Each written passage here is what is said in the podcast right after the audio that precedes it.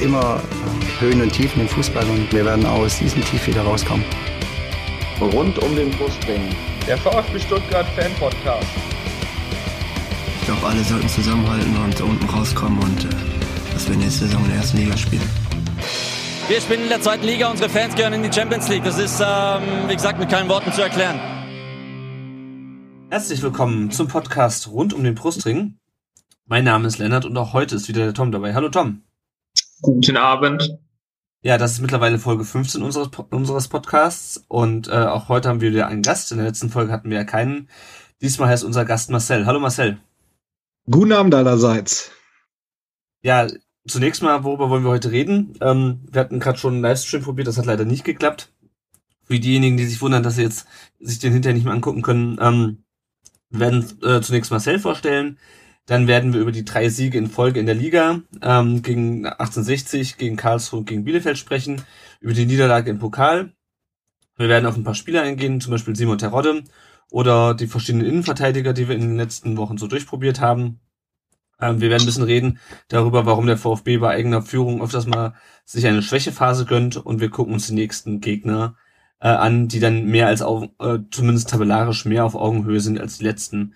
Und zum Schluss wählen wir natürlich wie üblich äh, den Spieler der Folge. Ja, erstmal zu dir, Marcel. Ähm, auf Twitter kennen dich die Leute unter den äh, Twitter-Handle Hirngabel. Äh, erzähl doch mal, wie bist du auf den Namen gekommen? äh, das ist eine sehr gute Frage, die ich gar nicht so genau beantworten kann. Ähm, den habe ich mir tatsächlich irgendwann einfach mal ausgedacht. Und äh, damals noch für einen Blog und äh, der ist dann irgendwann hängen geblieben. Das war halt was Einzigartiges, was es so als Begriff nicht im Internet gab und äh, wo ich dachte, da bin ich schnell wiederfindbar und ich hatte irgendwie keine Lust, irgendwas mit vielen Zahlen zu nehmen. Und so einfach nur drei beispielsweise oder so. ja gut, das äh, hätte man gegebenenfalls machen können, aber ja. ja, deswegen äh, hat sich der Name, habe ich ihn irgendwann erfunden und ist dann stecken geblieben, hängen geblieben. Okay, aber hat, hat, hat keine tiefere Bedeutung oder so. Hat tatsächlich keine wirklich tiefere Bedeutung. Ich habe dann eine Bedeutung äh, damals für meinen Blog dazu erfunden, quasi alles, was den Kopf anpiekst.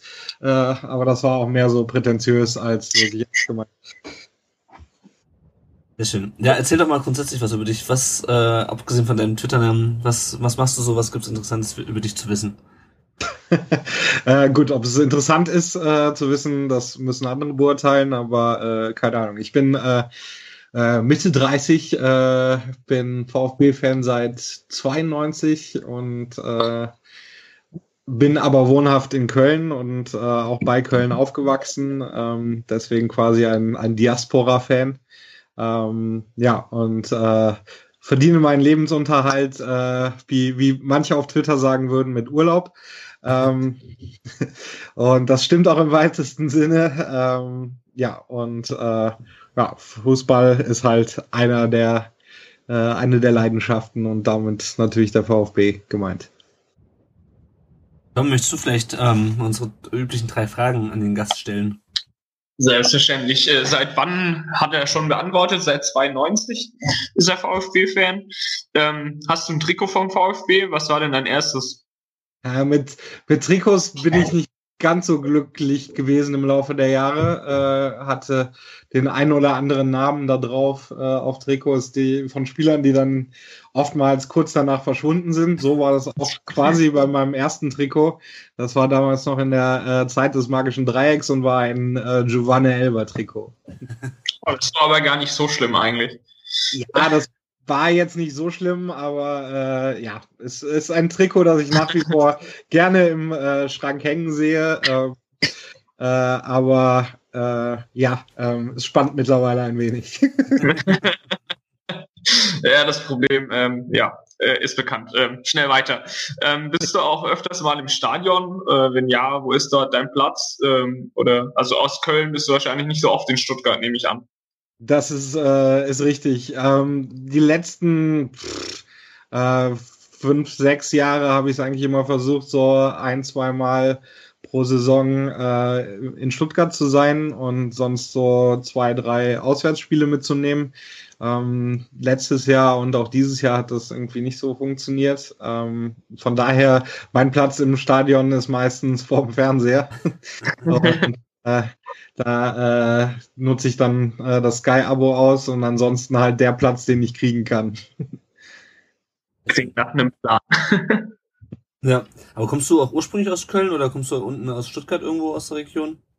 Nee, ich bin, tats ich bin tatsächlich äh, in, im Kölschgürtel geboren bei Köln mhm. ähm, und dort aufgewachsen. Ähm, von daher bin ich tatsächlich quasi äh, ja, nahezu Rheinländer, äh, aber eben nur halb, halb Rheinländer. Ich bin tatsächlich famili familientechnisch auch halb Schwabe. Ähm, meine Mutter kommt, kommt quasi von der Albra. Mhm. Ähm, deswegen habe ich da durchaus ähm, ja, familiäre Bindungen dazu.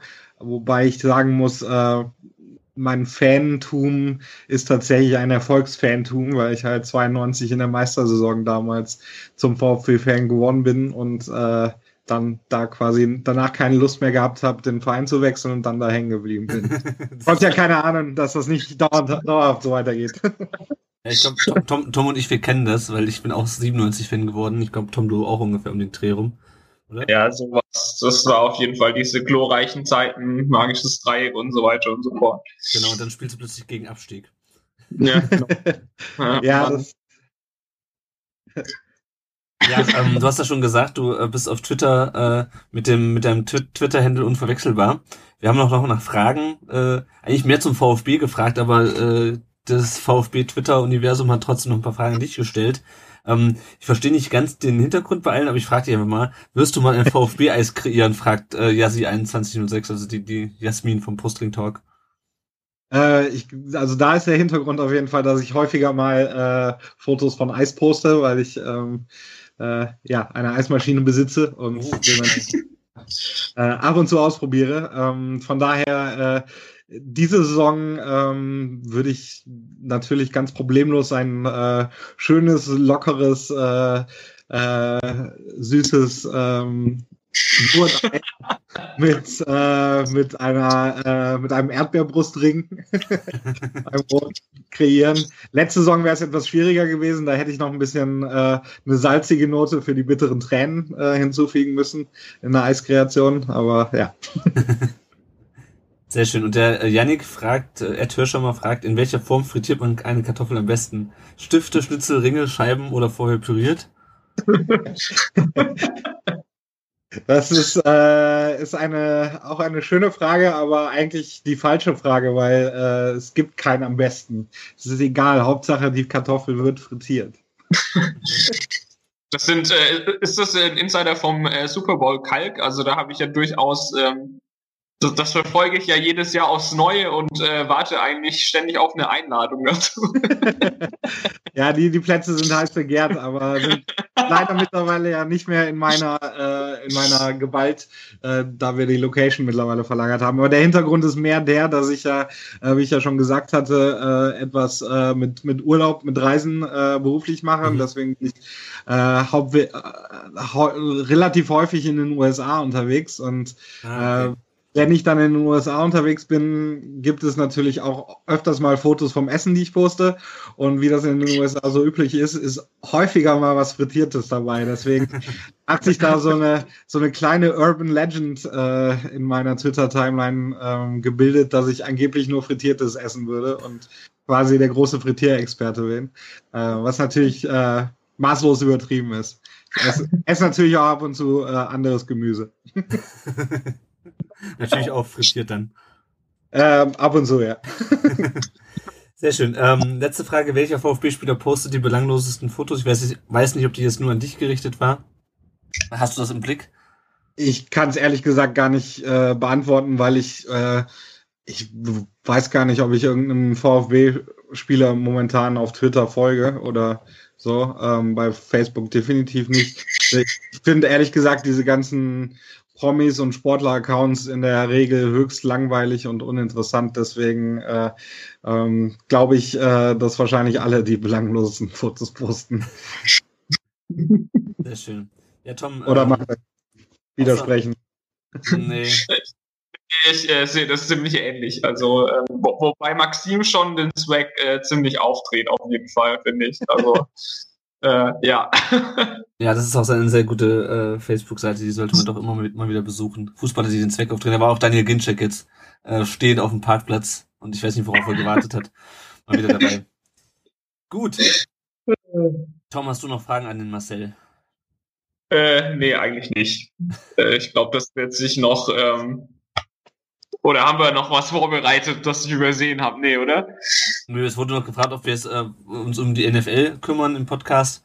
Ähm, dem wird nicht so sein. Ich nehme an, du hast auch ein bisschen äh, Affinität zum Football, sonst wäre die Frage nicht gekommen, oder? das ist richtig. Ja, äh, da schlägt mein Herz für die Denver Broncos. Äh, deswegen gibt's ja auch die Super Bowl Party dann. okay.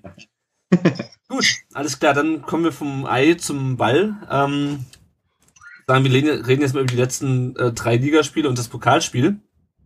Kurz nochmal für uns alles zur Erinnerung. Also wir haben ähm, 2 zu 1 gegen 1860 München zu Hause gewonnen. Wir haben dann bei äh, Borussia Mönchengladbach im Pokal mit 0 zu 2 verloren. Haben dann äh, das Derby gegen Karlsruhe mit 3 zu 1 gewonnen und haben jetzt am äh, Sonntag gegen Bielefeld mit dem gleichen Ergebnis 3 zu 1 gewonnen. Wir haben jetzt lustigerweise nach diesem unsäglichen Dresden-Spiel, äh, diesem 0 zu 5, eine Serie von drei Siegen in Folge, die wir, glaube ich, zuletzt irgendwann im Februar hatten. Ähm, die Spiele waren jetzt aber alle nicht so, äh, wir waren nicht über 90 Minuten dominant, aber im Endeffekt haben wir die doch gewonnen. Ähm, ja, ich würde jetzt zunächst erstmal gerne auf Simon Terodde eingehen. Der hat jetzt in den letzten drei Spielen viereinhalb Tore geschossen. Ein halbes, weil das Tor gegen 60 so ein bisschen so eine Co-Produktion mit Timo Baumgartel war. Ähm, der scheint jetzt endlich in Fahrt zu kommen. Was meint ihr, woran, woran liegt das, dass der jetzt plötzlich doch endlich trifft, nachdem es ja lange so ausgesehen hat, als hätte er noch ähm, arge Anpassungsprobleme an das Spiel bei uns? Der Gast zuerst. äh, ich glaube, es liegt in erster Linie daran, dass er gut ist. Überzeugende Antwort. Nein, äh, ich denke, wie, wie für, wie es halt so oft ist, äh, manche Mechanismen müssen sich einspielen.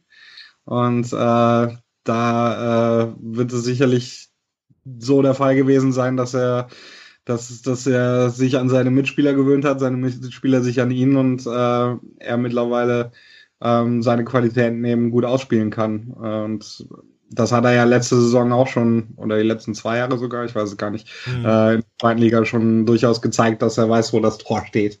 Mhm. Warum, was meinst du? Ja, sehe ich genauso. Also ich ähm, glaube auch irgendwie, dass das Spiel so ein bisschen vielleicht besser auf ihn zugeschnitten ist. Mhm. Ähm, was äh, extrem damit zusammenhängt, ist Emiliano Insua. Also Terodde und Insua scheinen extrem gut zusammenzupassen. Ich weiß jetzt gerade nicht, wie viele Flanken Insua auf Terodde schon geschlagen hat. Aber gefühlt sind es auf jeden Fall über fünf oder so. Mhm. Also Insua, Insua hat jetzt auch drei, drei Torvorlagen in den letzten drei Spielen. Genau. Also, ähm, Insua ist zurzeit definitiv äh, ein großer Faktor und ähm, da waren ja dann auch tatsächlich Tore dabei, ähm, klar, die muss man erstmal machen, aber die Flanken waren halt auch echt ziemlich geil. Also ich glaube, deswegen passt es eigentlich im Moment einfach ganz gut. Ja. Und dass er wo die Kiste steht, hat er auch letzte Saison schon gezeigt. Also ähm, wirklich überraschend finde ich es nicht, aber es hat jetzt halt so ein bisschen gedauert, bis es dann mal losging. Hm. Ich glaube, der Vertikalpass hat auch irgendwie so ein, so ein GIF gemacht, wo sie das Tor gegen Bielefeld von Terrott und das Tor gegen Karlsruhe übereinander gelegt haben. Das ist wirklich fast eins zu eins das gleiche Tor. Flanke von Insua, äh, direkt auf den, auf den Schädel von, von Terodde und dann äh, Tor. Also das ist, äh, es ist natürlich schön, dass das endlich funktioniert. Ich denke, es hängt auch ein bisschen damit zusammen, dass er jetzt wirklich auch die Bälle vorne so serviert kriegt, weil er jetzt nicht unbedingt der Stürmer ist, der sich den Ball nochmal irgendwie aus Mittelfeld holt ähm, oder der irgendwie sich weit zurückfallen lässt, sondern ist ja schon einer, der wirklich vorne im Strafraum steht und da auf die Bälle wartet. Ähm, und insofern denke ich, ist das ganz schön, dass es auch in Sua und auch Manet, der hat jetzt auch drei Torvorlagen. Äh, ich habe mir das vorhin nochmal rausgesucht dass es auch ähm, über die Flügel zu funktionieren scheint jetzt. Also die Torvorlagen waren jetzt natürlich nicht alle auf Terodde, zum Teil auch auf Asano. Ähm, aber es scheint auf jeden Fall das ganz gut zu funktionieren. Ähm, ist natürlich die Frage, Terodde, bei Terodde läuft das wieder besser. Ginczek hatte, glaube ich, eine Mandelentzündung jetzt gegen Karlsruhe. Ähm, was machen wir, wenn der wieder fit ist? Lassen wir die beide zusammenspielen? Können die überhaupt zusammenspielen? also auch so, dass es effektiv ist und nicht nur irgendwie in, äh, bei Rückstand in den letzten 20 Minuten. Was meint ihr da? Ich finde es eine sehr, sehr spannende Frage. Ähm, die wird sich, also ich kann sie jetzt nicht beantworten ad hoc. Äh, ich denke schon, dass Ginchek vielleicht äh, ähm, ein bisschen zurückhängender spielen kann und ihn dadurch unterstützen könnte. Ähm, aber genau beurteilen kann ich es nicht. Das wird sich dann äh, zeigen. Ich finde es aber äh, schön, mal so ein Luxusproblem zu haben, dass wir wieder äh, zwei gute, gute äh, Torstürmer haben. Ja. Ja, ich glaube, äh, Wolf hat das, glaube ich, auch mal in einem Interview gesagt. Also der wurde die äh, oder die Frage wurde ihm mal gestellt in der PK und ich glaube, er hat äh, so ziemlich genau das gleiche gesagt wie du. Ähm, so von wegen, ja, Ginchek kann ja auch definitiv eher aus der Tiefe kommen. Mhm. Und ähm, wenn beide wirklich fit sind, ich gehe fast davon aus, dass dann auch mal beide spielen werden. Also ja. ich denke, das ist auch extrem gegnerabhängig. Das mag ich an Wolf übrigens sehr, dass er anscheinend ja doch sehr gegnerbezogen aufstellt und es eigentlich überhaupt keine Stammelf gibt. Also ja. ähm, gefühlt wechseln wir da ja ziemlich durch, bis auf vielleicht so sieben Spieler, die, die fix drin sind, aber sonst ist da ja eigentlich nichts ähm, nichts fest. Also liegt vielleicht auch an den Verletzungen, die wir jetzt noch hatten, aber ähm, mir gefällt das eigentlich ganz gut. Ja, wobei dann natürlich immer die Frage ist, an welchen Positionen du auswechselst. Also in der Vergangenheit hat er vor allem im Sturm und in der ja, gewechselt. Ähm, beim Sturm, also ich glaube, wir haben es gegen Gladbach gesehen, da hatten wir halt nur Özcan vorne drinne, glaube ich, aber Taschki, Taschki war auch auf der Bank. Ähm, und ich glaube, wenn wir da Terodde oder Ginczek oder beide zur Verfügung gehabt hätten, ich glaube, äh, Terodde war da noch angeschlagen und Ginczek auch noch nicht ganz fit, ähm, dann hätten wir da vielleicht auch sogar ein Tor schießen können oder vielleicht sogar eine Chance aufs Weiterkommen gehabt. Ähm, deswegen, also ich bin mal gespannt, ähm, auch wie ihr, äh, wie ihr das dann in den nächsten Spielen macht äh, und auch wirklich dann so, dass wir es gerade gegen Gegner, die ein bisschen stärker sind, wie es Union oder ähm, äh, Hannover, dass wir dann halt auch da ähm, schaffen, die Spiele zu gewinnen oder zumindest irgendwie positiv zu gestalten. Ja, ähm, was ein bisschen problematisch war in den letzten Spielen, es hat zwar, wie gesagt, es ist immer noch Klagen auf hohem Niveau, das müssen wir auch mal sagen, ähm, was ein bisschen problematisch war, waren immer wieder Schwächephasen, ähm, die der VfB sich gegönnt hat. Also beispielsweise gegen 60 und gegen Karlsruhe hat man geführt und hat dann wieder den Gegner so ein bisschen kommen lassen.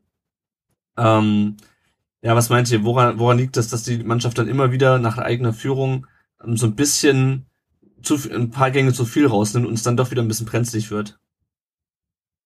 Vielleicht hängt es mit, mit den letzten Jahren äh, zusammen, dass man einfach, äh, ich meine, wir waren die letzten Jahren selten die stabilste Mannschaft, was ja auch äh, jetzt wieder gegen Dresden äh, damals so ein bisschen aufgebrochen ist, dass man mit äh, schnellen Gegentoren dann so äh, komplett zusammenbricht. Ähm, und äh, das spielt dann vielleicht auch so eine Rolle, dass, äh, dass die Mannschaft äh, an sich einfach nicht äh, psychologisch äh, so stabil ist, um ähm, ja, oder so, so von sich überzeugt ist, um äh, kontinuierlich Druck auf den Gegner auszuüben. Hm. Tom, was ist deine Meinung dazu? Naja, geht eigentlich auch in die gleiche Richtung. Ist furchtbar langweilig, wenn wir ständig einer Meinung sind, ne? Aber äh, ähm, ja, ich glaube, ich hab, das hatten wir auch letztes Jahr mal schon besprochen, irgendwie, dass ähm, war das die Anfangsphase von Zorniger? Ich glaube, in unseren ersten Folgen oder so dürfte das auch gewesen sein. Da hatten wir, glaube ich, das Gleiche so ein bisschen teilweise, dass man echt stark anfängt. Dann sind wir damals zwar nicht in Führung gegangen, aber dann ist das ja trotzdem alles irgendwie auseinandergebrochen. Und so ist es jetzt ja zumindest in abgeschwächter Form auf jeden Fall ja auch noch. Und mhm. ähm, es liegt, glaube ich, auch daran, dass die zweite Liga einfach äh, mehr beieinander ist, würde ich sagen. Also von der von der Klasse her. Also da kann immer noch gefühlt jeder jeden schlagen, nicht so wie in der ersten Liga, wo du halt deutlich, ähm, ich sag mal, die, die zwei Top-Teams hast und äh, nach hinten fällt es ein bisschen ab. Wobei es dort diese Saison ja auch ein bisschen anders aussieht, aber das haben wir dahingestellt. Deswegen, ich glaube, es liegt auch so ein bisschen an der Liga und dass es da einfach ein bisschen kämpferischer zugeht und dass ähm, ja, Wolf vielleicht auch doch noch nicht so das äh, hundertprozentige Konzept gefunden hat, ähm, das passt. Hm. Also die werden beide ja, also Schindelmeiser und Wolf ja nicht müde, auch äh, die Kritik deutlich anzusprechen, was mir sehr, sehr gut gefällt. Ja. Das haben wir ja in der Vergangenheit schon anders erlebt bei uns. Da war dann, was wollt ihr Penner denn? Wir haben doch 3-1 gegen Bielefeld gewonnen und man hat durfte eigentlich ähm, nichts dazu sagen, weil man hat ja gewonnen und das ähm, gefällt mir im Moment eigentlich ziemlich gut, dass da wirklich auch die Verantwortlichen ähm, da dahinter sind, ähm, so von wegen, ey, ähm, ja, wir haben gewonnen, ja, das ist super, aber das geht so nicht. Und ähm, also ich, ich äh, um auf die Frage zurückzukommen, ja, es ist immer noch ein Problem, aber ich glaube, dass man da dran ist, das wegzubekommen und ich hoffe, dass das auch im Laufe der Saison noch, noch besser wird, oder ja. Hm. Ja, ich denke auch, das ist, also, wir haben ja in, in der Vergangenheit auch häufig irgendwie die Einstellung der Mannschaft kritisiert oder den Willen. Ich glaube, das ist ja so äh, gar nicht mal so das Problem. Ist echt so ein bisschen, wie Marcel gesagt hat, auch so ein bisschen das, das Selbstvertrauen, ähm, zu sagen, okay, wir führen jetzt hier 2-0, ähm, und äh, wir spielen das jetzt hier sicher über die Zeit, dann werden sie, glaube ich, doch wieder unruhig und denken, okay, lieber erstmal sicher spielen und dann äh, äh bieten sie dem Gegner so viel Platz. Also wie gesagt, gerade gegen 60, da stand es relativ schnell 2-0. Äh, dann macht 60 den, das Anschlusstor und am Ende zitterst du wieder. Und ähm, auch gegen Karlsruhe war das ja nach dem 2-0, ähm, sah das ja eigentlich ganz gut aus und dann ähm, kommt halt der, der Elfmeter und dann denkst du wieder, oh Gott, oh Gott, oh Gott, jetzt passiert wieder was. Und dann ähm, machen sie am Ende doch noch, doch noch das 3-1 und gegen Bielefeld war es im Endeffekt genauso. Wobei gegen Karlsruhe war ich ehrlich gesagt relativ ruhig. Also ich weiß gar nicht, da kam es mir irgendwie, keine Ahnung. Da fand ich die Mannschaft irgendwie ziemlich stark eigentlich. Also klar, da, das ist aber auch dem Spiel geschuldet. Also da ja, dass ein Derby ein bisschen intensiver ist als andere Spiele, ja, immer so. Ja. Aber da hat die Mannschaft definitiv, äh, sind die da auch mit der richtigen Einstellung dran gegangen. Also das muss man auch mal sagen. Und da habe ich eigentlich so vom Gefühl her, ja, wenig, wenig, wenig Probleme gehabt, ehrlich gesagt. Also ich war mir eigentlich relativ sicher, dass wir das Ding schaukeln. Ja, wobei so nach dem, wie gesagt, nach dem Elfmeter, ähm, da hatte ich schon so ein bisschen das Gefühl, oh, wenn da jetzt noch was passiert. Aber gut, ich meine. Es war eine, es war so eine kurze Phase halt, aber das hat man, glaube ich, immer nach einem Gegentor. Also. Mhm. Ja. Und bei, bei, bei den Spielen gegen 60 und gegen Bielefeld, wenn man ketzerisch kann man ist, dann kann man wahrscheinlich sagen, das ist dann der Unterschied zwischen Liga 1 und Liga 2. Das ist halt letztes Jahr äh, bei den Spielen wahrscheinlich noch schiefgegangen wäre, weil einfach die äh, Qualität der Gegner besser ist und äh, bei Bielefeld und bei 60 die Qualität einfach nicht so hoch ist und mhm. äh, es dann nicht schief geht. Ja. Ja, das, das denke ich auch. Und ähm, das bringt mich so ein bisschen zur nächsten Frage. Wir spielen jetzt ähm, gegen, wie, wie schon gesagt, gegen Union Berlin, gegen Hannover 96. Hannover ist, glaube ich, äh, Vierter, Union Fünfter. Wie das dann nach den Spieltagen aussieht, weiß man ja noch nicht. Aber auf jeden Fall sind es Mannschaften, die auch eher am oberen Ende, Tabellenende schnuppern als am unteren. Das ist die Frage, meint ihr, wir können ähm, es insoweit, äh, diese Schwächephasen insoweit reduzieren, dass uns das gegen, die, gegen solche Mannschaften nicht zum Verhängnis wird? Ähm, oder meint ihr, das könnte jetzt zum Problem werden in den nächsten Spielen? Also ich, ich glaube, ähm, dass, wie gesagt, die Liga, die zweite Liga ist so nah beieinander. Ich glaube, das ist ehrlich gesagt fast egal, wo die stehen.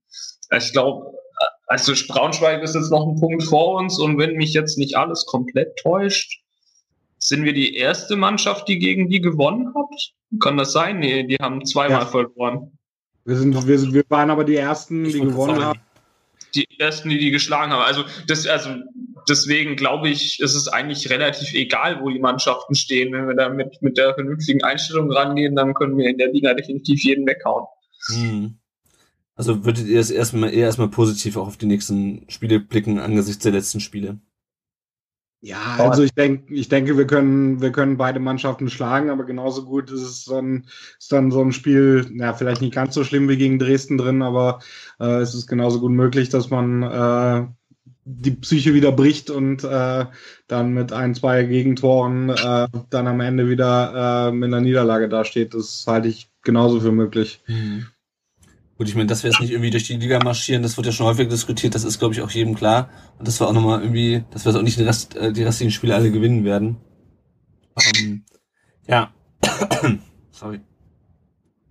Ja, aber das äh, hört sich ja zumindestens äh, erstmal ganz positiv an. Also ähm, ich bin da ähnlicher Meinung. Also ich sehe es auch, ähm, das war natürlich ein bisschen problematisch, aber ich denke auch, dass wir trotzdem äh, gute Chancen haben, auch Gegner wie Hannover und, und Berlin ähm, zu schlagen. Nur, dass es dann halt eventuell doch noch ein bisschen, noch mal einen Ticken härter wird, weil die halt doch eine Abwehr haben, die ein bisschen stärker ist als beispielsweise die von Bielefeld oder von 60 und eventuell auch noch Stürmer haben, ähm, die eher mal treffen, aber, aber auf der anderen Seite haben wir das bei Bielefeld, äh, bei ähm, Braunschweig auch gedacht, dass ähm, der Kumbela uns da einen einschenkt und ähm, das kam dann am Ende doch nicht so. Ja, kurz noch zum Pokalspiel äh, in Gladbach. Ähm, wie habt ihr das gesehen? Findet ihr das Ausscheiden schlimm? Ja, irgendwie nicht. Also es waren, glaube ich, auch irgendwie viele verletzt bei uns, wenn ich mich recht erinnere, oder? Also es war ja echt, mir kam es so ein bisschen fast vor wie eine B11. Und das war es ja irgendwo auch. Also wir sind da ähm, vorne drin, äh, haben wir ja mit Ötchan und Kashi, glaube ich, angefangen. Ja. Äh, Asano links und so. Hosogai weiß ich gerade gar nicht, ob er dabei war. Ähm, also nee. in Anbetracht dessen waren wir damit. Verletzt. Waren, genau, also nee, war, war der nicht mehr dabei, ne? Hm. Ähm, von dem her, also mit der Elf, mit der wir da aufgelaufen sind, war das eigentlich auch völlig utopisch, da irgendwas mitzunehmen. Und ich finde es aber auch irgendwie nicht schlimm. Ist ein bisschen schade, weil ich das Gefühl hatte, dass da mehr drin war. Aber ähm, für mich zählt dieses Jahr eigentlich eh nur der Aufstieg. Und ja. ähm, wäre wär irgendwie schön gewesen, ähm, da nochmal irgendwie ein cooles Spiel zu haben oder vielleicht sogar noch zwei und dann ein bisschen weiterzukommen. Aber ja, kein Beinbruch, finde ich. Ja, wie siehst du das, Marcel? Ja. ja. auch wenn es jetzt, auch wenn ich jetzt wieder zustimme, äh, das, sehe ich, sehe ich, sehe ich tatsächlich ähnlich. Also ich, ich glaube mit, äh, mit, mit, der, mit der ersten Elf, wie auch immer sie genau aussieht äh, momentan, aber wenn wir mit vollem Personal da gewesen wären, ähm, hätten wir sicherlich eine Chance gehabt, zumal äh, Gladbach ja jetzt auch keine Mördersaison spielt. Mhm. Ähm, und wenn sich dann ein bisschen mehr getraut hätte, wäre da sicherlich was drin gewesen, weil ich glaube, dass die, die untere Hälfte der Bundesliga auch nicht so weit weg ist von dem, äh, was die obere Hälfte der zweiten Liga spielt. Ähm, von daher äh, wäre da sicherlich was drin gewesen und wäre natürlich schon cool gewesen, wenn man so ja vereinfacht äh, gesagt als kleines äh, Zuckerl äh, noch ein paar, paar Runden mehr Pokal hätte spielen können. Das wäre schon schön gewesen, aber ultimativ steht äh, alles unter dem oberen Ziel, äh, so bald wie möglich wieder aufzusteigen und das äh, hat definitiv Priorität und äh, das läuft ja bisher ganz gut. Ja, also übrigens das mit dem, dass wir uns ständig äh, miteinander übereinstimmen, das ist bei uns immer so. Wir haben eine sehr allgemein verträgliche Meinung beide. du bist nicht der erste äh, Gast, der äh, dem wir ständig zustimmen oder der, der uns ständig zustimmen muss. Also keine Oh, Sorge. voll schön. Ja, kann man gucken, vielleicht finde ich noch ein kontroverses Thema. Kuschel-Podcast. Bitte? Kuschel-Podcast. Genau, der Kuschel-Podcast. ähm, uh, das ja. wäre doch eigentlich gar nicht schlecht so als, als Untertitel.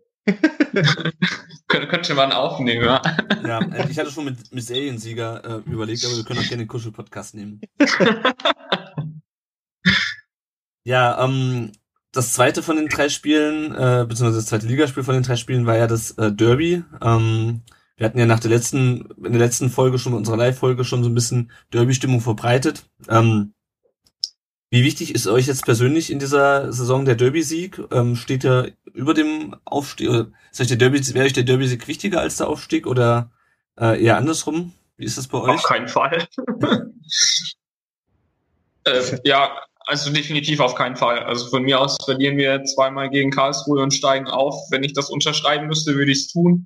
Mhm. Es würde zwar ein bisschen wehtun, aber an sich, äh, ja, weiß nicht, es ist halt Karlsruhe, mein Gott. Also so, so, äh, so wichtig sind die mir dann irgendwie doch auch nicht. Ähm, klar ist es schön, wenn es irgendwie funktioniert, aber wenn, wenn, wenn man dafür den Aufstieg abgeben müsste, dann ähm, ja, definitiv zweimal gegen die verlieren und aufsteigen und äh, weg damit und gut ist. Ja. Marcel, wie ja. sieht es bei dir aus? Äh, also bei mir ist es halt so, ich bin, wie, wie eingangs gesagt, ähm, in Köln, bei Köln aufgewachsen und äh, habe da quasi die, die meiste Zeit meines Lebens verbracht. Deswegen habe ich den, den regionalen Zugang zu dieser Derby-Thematik nicht so extrem. Ähm, klar, es gehört ein bisschen zur, zur äh, zur Vereinsfolklore dazu. Ähm, ich finde es auch äh, schön, dass wir gewonnen haben. Das macht natürlich immer Spaß, aber ich persönlich kenne, glaube ich, auch keine Karlsruhe-Fans. Ich müsste auch ehrlich gesagt überlegen, ob ich auf Twitter irgendwelchen Karlsruhe-Fans äh, folge. Ähm, ja, sowas macht man doch auch nicht. Also. Ach, ich, ich folge ja sogar Bayern-Fans, von daher. Ich bin, da, ich bin da sehr, sehr tolerant. Mein Bruder ist auch Bayern-Fan, deswegen.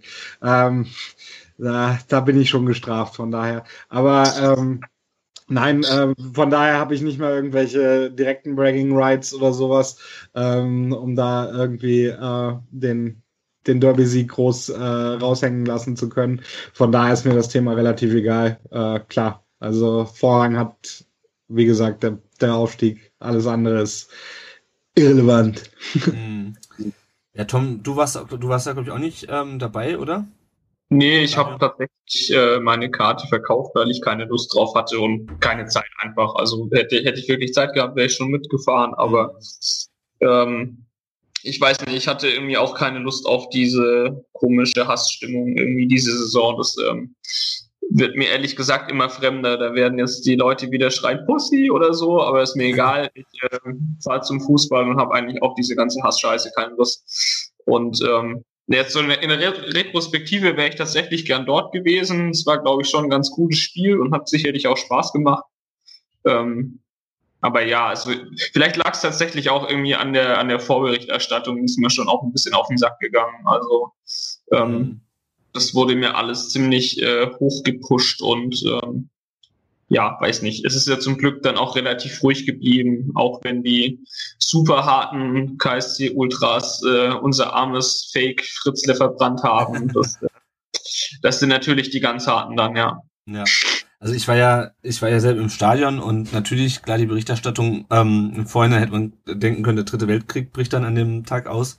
Ähm, es war natürlich schon viel Polizei da. Ähm, ich fand es aber eigentlich äh, von der Organisation her, sag mal, bis zum Stadion eigentlich ziemlich gut, weil man kam dann an diesem Parkplatz äh, an in Durlach und konnte da parken, konnte direkt in die Busse einsteigen und wurde direkt im Stadion wieder rausgelassen und hat praktisch die ganze Zeit, außer aus dem Busfenster heraus, irgendwie keinen KSC-Fan gesehen. Und ähm, als man dann so ankam, dann ging es im Grunde damit schon los, dass die da irgendwie diesem maroden alten Stadion fünf oder sechs Tore aufgemacht haben, durch diese dann 3000 Leute in einem sehr langsamen Tempo äh, durchgequetscht haben. Ähm, was dann, als dann der Anpfiff näher kam, auch irgendwie ein bisschen eskaliert ist. Also das war schon orgamäßig nicht so geil. Und dann haben halt die Karlsruher äh, eine Choreografie gemacht auf der Gegentribüne, die direkt in dem Gästeblock liegt. Und dazu sind halt die Leute, die die Choreografie organisiert haben, das sind immer die Ultras, dürften dann auf die ähm, auf die Laufbahn davor, um irgendwelche, um ähm, so ein Spruchband hochzuhalten oder einen Teil der Choreo hochzuhalten. Und dann könnte ich halt vorstellen, wie das ist, wenn plötzlich in Sichtweite und äh, gut sichtbar auf der auf der Tatanbahn dann da so schwarz vermummte Gestalten ähm, rumstehen. Ähm, da ging natürlich das Gepöbel auch schon los. Äh, es ist zum Glück dann ruhig geblieben, vielleicht auch, weil rund um den VfB-Block auf der ähm, auf der Laufbahn unten dann auch noch so, so Polizeigitter standen und äh, 30, 40 Ordner da rumstanden. Ähm, aber ich habe so ein bisschen das Gefühl, wenn die äh, gewollt hätten, dass es eskaliert, dann wären die durchaus wieder zum Block vorgedrungen. Und ich meine, das gerade eine Woche nach dem Spiel äh, von Karlsruhe gegen Nürnberg, wo ja auch die Karlsruhe versucht haben, den Gästeblock zu stürmen.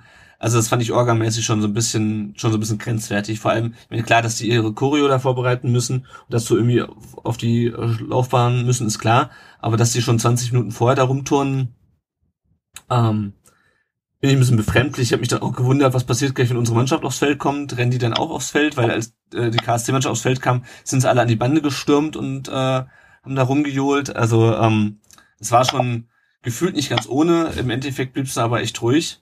Ähm, ja, und ich frage mich halt so ein bisschen, ähm, aber das könnt ihr wahrscheinlich, wenn ihr nicht da wart, auch nicht so gut beurteilen, ob die ähm, Panikmache jetzt übertrieben war oder ob das einfach am guten Konzept der Polizei lag, dass es so ruhig geblieben ist, oder ob sich einfach die Fans in dem Fall einfach zurückgehalten haben, ähm, trotz des ganzen ähm, verbalen und äh, mit Aufklebern und Plakaten befeuerten Säbel, Säbelrasselns. Vorher. Also jetzt so, jetzt so im Nachhinein gab es ja auch wohl irgendwie diese äh, wie war das noch, diese Pöbelei von den Karlsruhern, so von wegen, dass ähm, dem CC oder den, den Stuttgarter Ultras vorgeworfen wurde, dass man irgendwie keine Lust hatte, sich zu treffen oder was. Und da gab es ja dann wohl auch eine Antwort gegen ähm, Bielefeld, glaube ich, im Stadion. Mhm. So von wegen kein Anschluss unter dieser Nummer, weil das das CC wohl nicht macht, äh, sich äh, zum Hauen äh, zu verabreden. Ich, ich, man könnte es so interpretieren, dass das äh, in der Stuttgarter Fanszene äh, zumindest in der Breiten nicht gewollt wird und dass es vielleicht doch auch so ein bisschen an den Fans liegt. Das ist zumindest so ein bisschen meine Hoffnung, ehrlich gesagt. Mhm. Aber da bin ich auch zu wenig drin, um das äh, wirklich beurteilen zu können. Ja. Marcel, hast du da eine Ferndiagnose zu dem Thema? Nee, überhaupt nicht. Ich finde äh, die ganze Thematik immer hochgradig albern und hm. ist so überhaupt gar nicht meine Welt.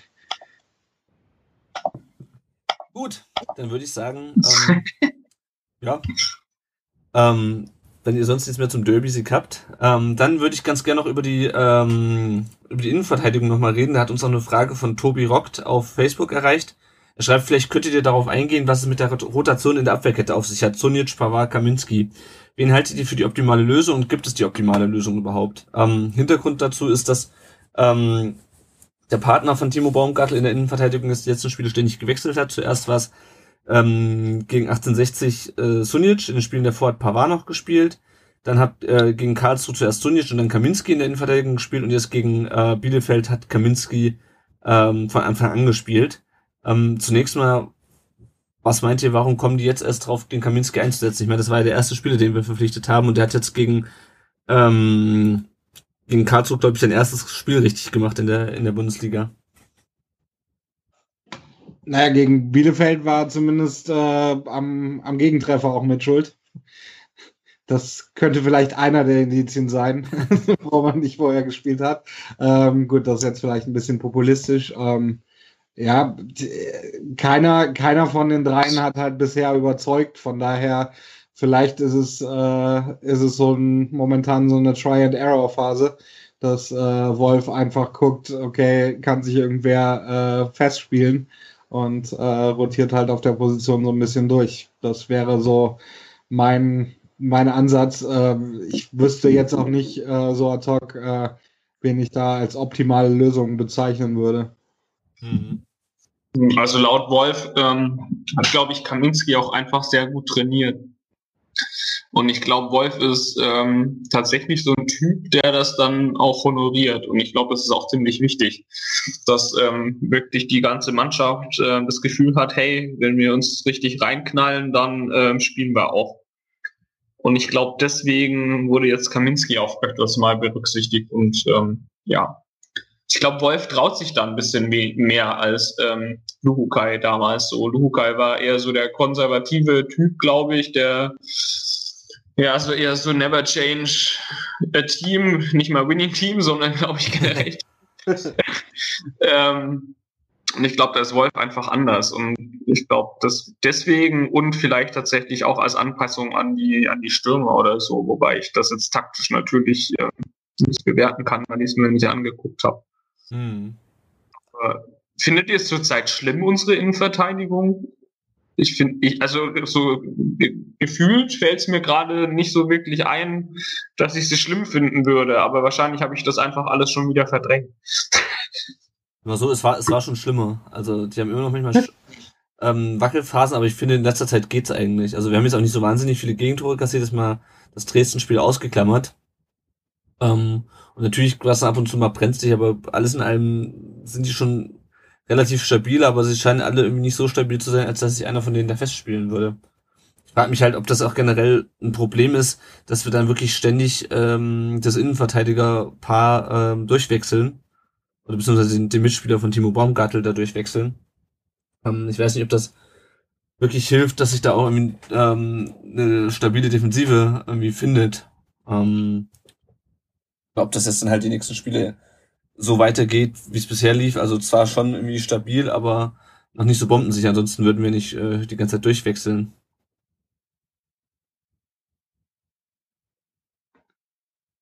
Schweigen im Walde. Schweigen im Walde. Ja, stimmt. Würde ich auch so sehen. Gut. Ja. Ja. Ja, also ich meine, konventionell wäre es natürlich äh, zwei zu haben, die die sich finden, aber solange es so funktioniert, äh, warum nicht? Ja. Brauchen, brauchen wir auch keine Konventionen. Gut, ähm, zweite Frage noch von, von Tobi. Ähm, Alexandro Maxim. Ähm, der ist jetzt gegen Bielefeld, ich glaube, schon wieder von der Bank gekommen und hat auch vorher äh, nicht immer unbedingt Stamm gespielt. Ähm, was meint ihr, warum? Also ich meine, er hat sich ja vor der Saison endlich die Nummer 10 gekrallt äh, als Spielmacher ähm, kommt es aber weiter nur von der Bank größtenteils. Findet ihr es schlimm? Und ähm, ja, was, was, was meint ihr dazu, warum das so ist? Also auf der einen Seite halte ich es, ist es natürlich irgendwo ein Luxusproblem, jemanden zu haben, wie mit der Qualität äh, von Maxim, den du äh, von, der, von der Bank bringen kannst. Das ist schon, schon, eine, schon eine coole Sache, äh, das, da so jemanden zu haben. Auf der anderen Seite, äh, wenn es um das Warum geht, könnte man jetzt sagen, es wird wahrscheinlich seine Gründe haben, dass er unter drei oder vier Trainern äh, nie sich als Stammzehn durchsetzen könnte. Das wird nicht nur an der Konkurrenz hängen, sondern das wird wahrscheinlich auch irgendwo mit ihm zusammenhängen. Hm. Ich fand aber äh, das Statement, was Wolf jetzt vor ein, zwei Wochen abgegeben hat, äh, in dem Zusammenhang sehr gut. Da äh, hat sich Wolf bei mir auf jeden Fall auch ein paar paar Bonuspunkte äh, sammeln können, wie er, wie er das so zumindest vom, vom Interview-Statement her gehandelt hat. Und äh, das äh, bringt dann, gibt, gibt, gibt zumindest mir den Eindruck, dass, was äh, ihr vorhin auch schon gesagt habt, dass es wirklich um Trainingsleistungen auch geht und dass jeder eine, eine realistische Chance hat, was äh, sich äh, irgendwo in die erste Elf zu spielen, was, denke ich, äh, langfristig sicherlich positiv äh, sich auf die Mannschaft auswirken wird. Hm. Ich habe ihn jetzt auch vor allem jetzt, als er dann gegen Bielefeld von der Bank kam, eigentlich sehr stark gesehen. Und wiederum bei den Spielen, wo er von Beginn an gespielt hat, ähm, keine Ahnung, da hat er sich dann immer so ein bisschen, da fehlt ihm so ein bisschen die, die Dynamik, finde ich, weil wenn er dann reinkommt, äh, ist es halt in einer bestimmten Spielsituation, beispielsweise, wo es 2-1 steht und wir brauchen halt unbedingt noch das dritte Tor oder es steht unentschieden und wir brauchen unbedingt noch den, den Führungstreffer. Und da bringt er dann schon genügend Energie rein und ähm, ja, und kann da durchaus dann auch ein Spiel mitentscheiden, auch wenn er jetzt nicht unbedingt eine Torvorlage in den letzten Spielen gegeben hat, aber er hat das Spiel schon gerade gegen Bielefeld deutlich belebt, fand ich. Vielleicht ist das ja auch so dieses typische ähm, Zufriedensein so ein bisschen. Also das haben wir jetzt ja schon angesprochen. So, wir machen eine Kiste und fallen irgendwie so ein bisschen in uns zusammen. Vielleicht ist das bei Maxim irgendwie, vielleicht ist der dann ein ganz guter Indikator, wenn er irgendwie von vorne spielt, äh, also von Anfang an meine ich, dann, dann kommt er mir auch so ein bisschen weniger dynamisch vor, vielleicht sogar ein bisschen zufriedener oder wie auch immer, oder er kommt irgendwie einfach schwer ins Spiel. Und ähm, wenn er von der Bank kommt, ist es so, weiß ich nicht, vielleicht wird er da auch noch irgendwie mehr gekitzelt oder was. Also dann, dann guckt er sich das Spiel und, und denkt sich so, meine Fresse, das hätte ich besser gemacht oder was auch immer und ist dann einfach motivierter und haut sich dann da einfach extra rein. Der Gegner ist vielleicht schon ein bisschen müde und so und ähm, vielleicht ist es auch einfach ein Einwechselspieler. Und ich finde das ehrlich gesagt auch gar nicht mal schlimm. Hm. Weil ich finde ich finde ihn von der Bank auch einfach deutlich besser, als wenn er von Anfang an spielt. Und wenn das so seine Stärke ist, ja, warum nicht? Also. Ja, vielleicht gibt ist vielleicht jetzt eine wilde Theorie, aber. ja, Marcel? Ja, vielleicht, vielleicht ist es tatsächlich so. Vielleicht gibt es Spieler, die einfach von der Bank be besser funktionieren als als Startspieler. Hm. Ja, und ich bin dann auch ganz froh, dass er dann wirklich sich auch Anfang der Saison dazu entschieden hat, ähm, da doch beim VfB zu bleiben und jetzt nicht nur, weil er von der Bank kommt, plötzlich das abzuhauen. Das stand ja dann durchaus auch mal irgendwie zur Debatte. Und ähm, ist natürlich die Frage, ob er dann, ob das dann auch Weiter weiterhin so sein wird, weil ich finde schon, dass es ein wichtiger Spieler ist, der uns schon eine gewisse zusätzliche Qualität beschert. Ähm, und ich hoffe einfach, dass das dann, dass dann auch so mit der Situation zufrieden ist, dass er halt doch nicht vielleicht immer von Beginn an spielt, weil er es zum Teil auch vielleicht auch einfach nicht kann. Und dass er uns aber dann trotzdem jetzt noch ein bisschen erhalten bleibt. Ähm, zumindest in der zweiten Liga, weil da gehört er definitiv, auch wenn er von der Bank erstmal kommt, immer ähm, zu einem der besseren Mittelfeldspieler, äh, meiner Meinung nach. Ja, ich glaube, das ist unstrittig, oder? Also ich ja. glaube, äh, jede andere Mannschaft in der zweiten Liga leckt sich die Finger nach so einem Spieler. Also von dem her, da können wir, glaube ich, ganz froh sein, dass wir den haben. Ja. Gibt es sonst noch einen Spieler, auf den ihr irgendwie gern eingehen wollt? Oder ich glaube, ich würde gern nochmal auf Wolf ein bisschen eingehen.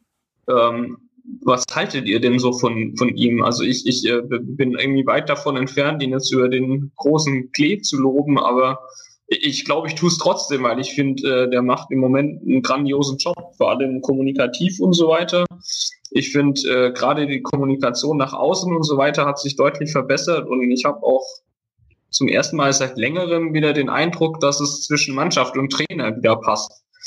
Und das hatte ich echt ganz, ganz arg lange nicht mehr. Wie, wie seht ihr das denn so?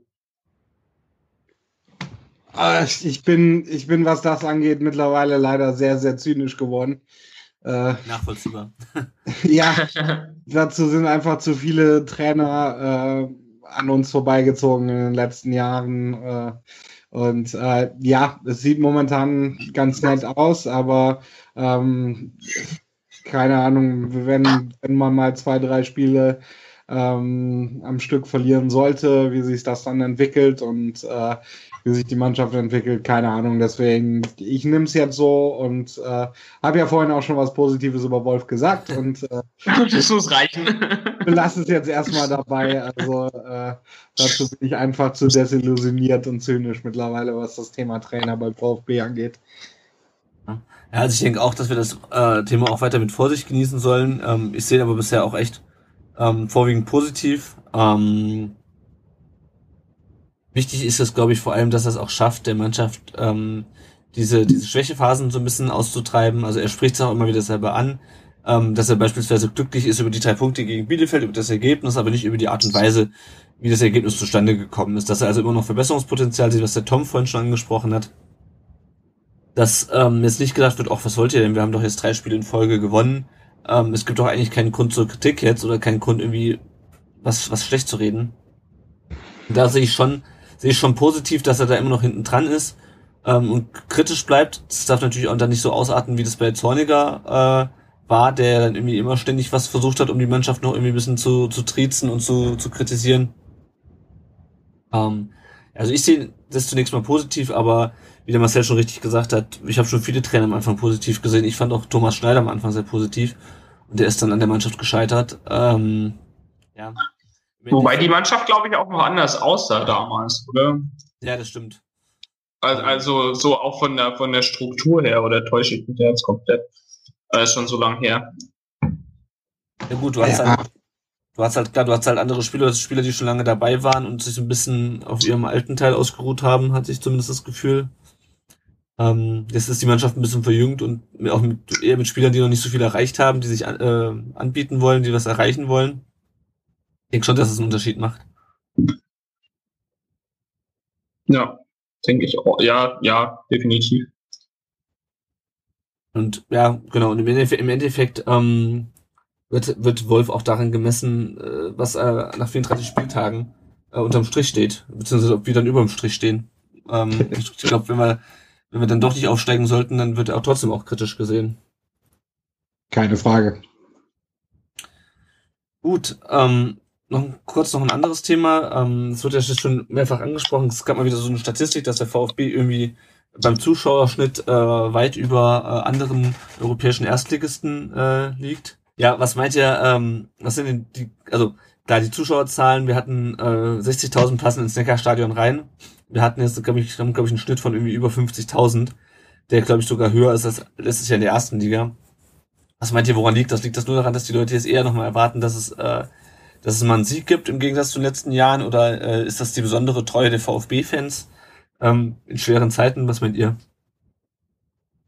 Also eine besondere Treue in schweren Zeiten würde ich jetzt nicht sagen, aber ähm, es ist auch nichts, nichts komplett Außergewöhnliches, glaube ich, weil äh, also zumindest in Köln hier äh, war es ja nicht großartig anders. Da haben sie den hohen Zuschauerschnitt sogar über mehrere Saisons in der zweiten Liga beibehalten. Das finde ich, äh, finde ich nach wie vor äh, bemerkenswert. Ähm, von daher sind es sicherlich nichts, nichts komplett Außergewöhnliches, aber es ist natürlich schon eine, eine tolle, tolle Geschichte und äh, zeigt auch, wie das angeblich immer so schwierige Umfeld äh, des VfBs eigentlich schon äh, schon äh, sehr sehr stark ist und sehr sehr positiv eigentlich ist. Ähm, ich weiß nicht, wie es euch ging, aber äh, klar, der Zweit Zweitliga-Abstieg war natürlich ähm, äh, erstmal schon ein emotionaler Schlag und äh, hat mich auch ein bisschen mitgenommen. Aber ähm, irgendwann habe ich es dann auch für mich abgehakt und habe mich tatsächlich auch zu Beginn der Saison äh, so ein bisschen auf die zweite Liga gefreut. Einfach auch, weil sind ein paar coole Mannschaften als Gegner. Ähm, ich hatte durchaus Bock, äh, zum Beispiel zu so coolen Stadien wie, wie äh, nach Berlin äh, zur Union oder nach St. Pauli oder so zu fahren. Das hat jetzt letzten Endes alles logistisch nicht so ganz hingehauen bei mir, was auch mit den scheiß äh, ähm, Anschlusszeiten in der zweiten Liga mm. zu tun hat, ähm, die zum Beispiel dann versaut haben, dass ich nach Bochum fahren äh, hätte fahren können, wo ich auch sehr gerne gewesen wäre mal wieder. Ähm, von daher hatte ich, habe ich schon irgendwo Bock auf zweite Liga gehabt, so so blöd das auch klingen mag. Ähm, natürlich mit dem mit dem Hintergrund, dass es in einem Jahr wieder vorbei ist. äh, weil ich schon irgendwann gerne auch mal wieder nach Kopenhagen oder sonst wohin fahren würde. Aber ähm, ja, also von daher, ich finde zumindest in der ersten Saison jetzt nicht, nicht komplett außergewöhnlich und äh, aber trotzdem sicherlich äh, beeindruckend, dass, dass wir Woche für Woche so eine gute Kulisse hinkriegen. Ja, es triggert das, glaube ich, schon auch so ein bisschen, so die zweite Liga. Also ähm, es liegt sicherlich auch daran, weil, also mich, mich würde interessieren, wie es auch, also das werden wir zum Glück und hoffentlich nicht erleben, wie es wäre, wenn wir auf Platz 10, 12, 13 stehen würden. Aber dadurch, dass es läuft und dass wir halt in der zweiten Liga sind, ähm, wird es, glaube ich, auch so ein bisschen getriggert. Die Leute haben ähm, glaube ich, dann schon wieder Bock auf den VfB, wollen den auch irgendwie wieder oben sehen. Und es hat, glaube ich, schon so ein bisschen was mit, mit Treue zu tun oder mit, mit, mit so einem Gefühl, jetzt besonders da sein zu müssen, irgendwie, glaube ich. Mhm. Irgendwie, ähm, ja, und es liegt sicherlich auch, also zu Hause würde ich jetzt fast sagen, liegt es eher nicht an den Mannschaften, aber gerade das auswärts viele fahren, liegt, glaube ich, schon durchaus an den Gegnern auch. Also ich ähm, bin, bin jetzt auch oder habe auch eine Auswärtsdauerkarte, bin bei den meisten Spielen zumindest dabei. Ähm, und ich habe da schon Bock drauf. Also Bochum war ein saugeiles Spiel. Ich habe super Bock auf St. Pauli äh, im Januar. Ich habe super Bock auf Union Berlin und so weiter und so fort. Also ähm, ja, es ist, glaube ich, irgendwie es sind viele Faktoren. Ähm, selbstverständlich finde ich es nicht. Und äh, wie das in der zweiten Saison aussieht, äh, werden wir hoffentlich nicht erleben. Mhm. Ja, das wäre nämlich für mich auch nochmal so eine Frage gewesen, äh, ob er meint, dass das in der nächsten Saison sollten wir nicht aufsteigen, was wir natürlich alle nicht hoffen, ähm, ob das dann immer noch genauso äh, äh, aussieht oder ob dann bei den Leuten ein bisschen der Gewöhnungseffekt dann einsetzt. Marcel, du hast ja gesagt, in äh, Köln haben die den äh, dem FC auch über Jahre in der zweiten Liga die Bude eingerannt. Ich glaube beispielsweise beim FCK ähm, ist es, also beim Kaiserslautern ist es so, dass die Zuschauerzahlen nach ein paar Jahren in der zweiten Liga doch ein bisschen eingestürzt sind zum Teil. Gerade wenn du irgendwie zum fünften Mal gegen Sandhausen spielst. ähm, ja, also ich kann mir schon vorstellen, dass das, sollten wir jetzt länger da unten bleiben, dass äh, da die Zusch Zuschauerzahlen doch relativ schnell wieder absinken werden. Ja, da mache ich mir auch keine, keine großen Illusionen, dass es wahrscheinlich so wäre.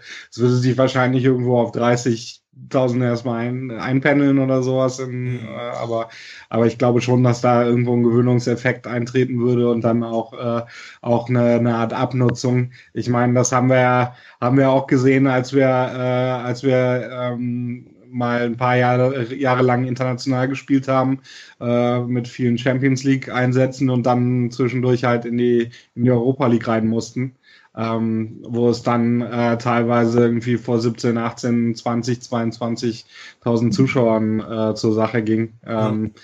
wo es Europa League war, ähm, aber eben nicht mehr Champions League. Was aber auf der anderen Seite wie gesagt, auch ein völliger normaler Effekt ist. Den hat man ja dann auch bei, bei Hannover oder bei Gladbach oder nee, bei Frankfurt war es, glaube ich, äh, dann jeweils gesehen, äh, die dann in den ersten Jahren Europa League nach langer Abwesenheit äh, Mörder-Zuschauerzahlen zu Hause wie auswärts hatten und dann in, äh, im zweiten Jahr dann das dann schon wieder wesentlich sich mehr sich normalisiert hat. Mhm. Also ich glaube, das ist einfach, äh, einfach ein ganz normaler, äh, normaler Effekt. Aber hoffen wir, dass, hoffen wir mal, dass es nicht so weit kommen wird. Ja. Gut, ähm, wenn ihr jetzt nichts mehr zu den äh, letzten drei beziehungsweise vier Spielen habt, würde ich ganz gerne nochmal auf die nächsten äh, Spiele eingehen, die uns jetzt noch bevorstehen. Habt ihr noch was? Ähm, nö. ähm, genau, wir spielen jetzt zuerst äh, bei Union Berlin, also erst nach diesem Länderspielwochenende ähm, die ein bisschen weiter oben in der Tabelle stehen als die bisherigen Gegner. Danach geht's an in einem Montagsspiel äh, daheim gegen Nürnberg, die sich so ein bisschen wieder ins Mittelfeld der Tabelle gekämpft haben. Und äh, dann ins Erzgebirge nach Aue, äh, die momentan, glaube ich, drittletzter oder zweitletzter in der Tabelle sind. Ähm, Genau, und zum Abschluss des Jahres geht's dann nach Hannover und nach äh, gegen Hannover an einem Montagsspiel wieder und gegen Würzburg. Ähm, die Gegner, denke ich, sind schon ein bisschen, also zum Teil ein bisschen schwerer als die jetzt die letzten drei, aber wir hatten ja, glaube ich, vorhin schon gesagt, dass es in dieser Liga auch keine wirklich einfachen Gegner gibt und dass die Liga sehr nah beieinander, beieinander ist. Ähm, ganz positiv finde ich das noch bei den letzten Spielen die interessanten Auswärtsfahrten. Also nach Berlin werde ich auf jeden Fall fahren. Äh, nach Aue werde ich es leider nicht schaffen. Ich weiß nicht, Tom, äh, wirst du nach Aue fahren?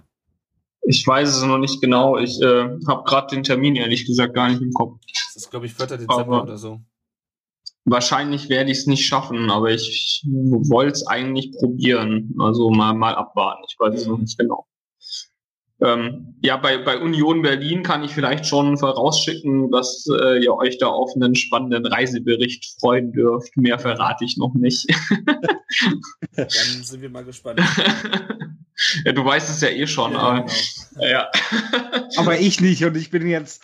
Das ist mega gemein, ne? Das ist mega gemein. ja, dann bist du, äh, ich würde sagen, das ist ja dann das dritt, äh, das dritte Spiel, äh, äh, nachdem wir, nachdem wir es aufnehmen, also in der nächsten Podcast-Folge wird Tom dann ähm, seinen geheimnisvollen Reisebericht lüften. Ja, wahrscheinlich wird es schon einen Blog-Eintrag vorher geben, nehme ich mal an. Aber ja, das, das auch. Aber du kannst ja noch ein bisschen aus erster Hand erzählen. Genau, selbstverständlich.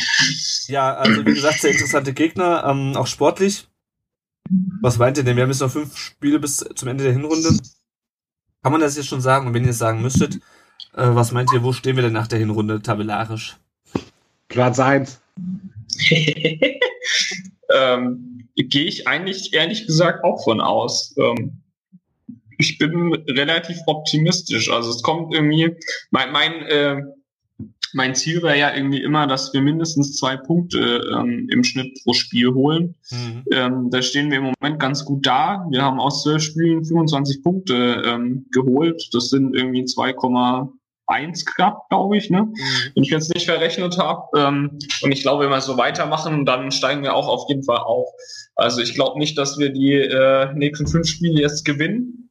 Aber ich sag mal, wenn wir davon drei gewinnen oder so, ähm, dann war das, glaube ich, eine, eine relativ vernünftige ähm, naja, drei gewinnen und vielleicht noch ein Unentschieden oder so muss, muss glaube ich, schon drin sein. Und dann ähm, sieht es, glaube ich, extrem gut aus für, für die weitere Saison.